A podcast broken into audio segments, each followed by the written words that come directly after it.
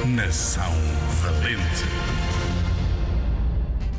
Olá, hoje vamos falar de um escritor português, José Saramago. Já ouviste falar dele? Nasceu no Ribatejo, em 1922, mas cresceu em Lisboa. Era bom aluno, mas os pais não podiam pagar-lhe a universidade.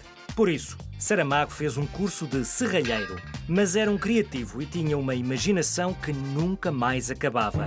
Trabalhou como desenhista, como jornalista e como editor. Gostava muito de escrever histórias, Saramago. E também escrevia sobre livros. Escrever sobre quem escreve. É preciso ler muito para isso. Publicou um livro quando tinha apenas 25 anos. Era um rapazinho. Depois teve anos e anos sem publicar e acabou por escrever vários romances, várias histórias e foi morar para uma ilha espanhola chamada Lanzarote.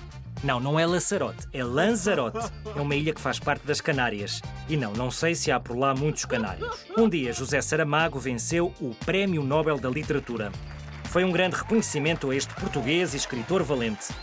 Isto foi há muitos anos, mas nós não nos esquecemos. Aposto que ainda vais ler uns livros dele na tua escola. E agora já sabes quem foi José Saramago.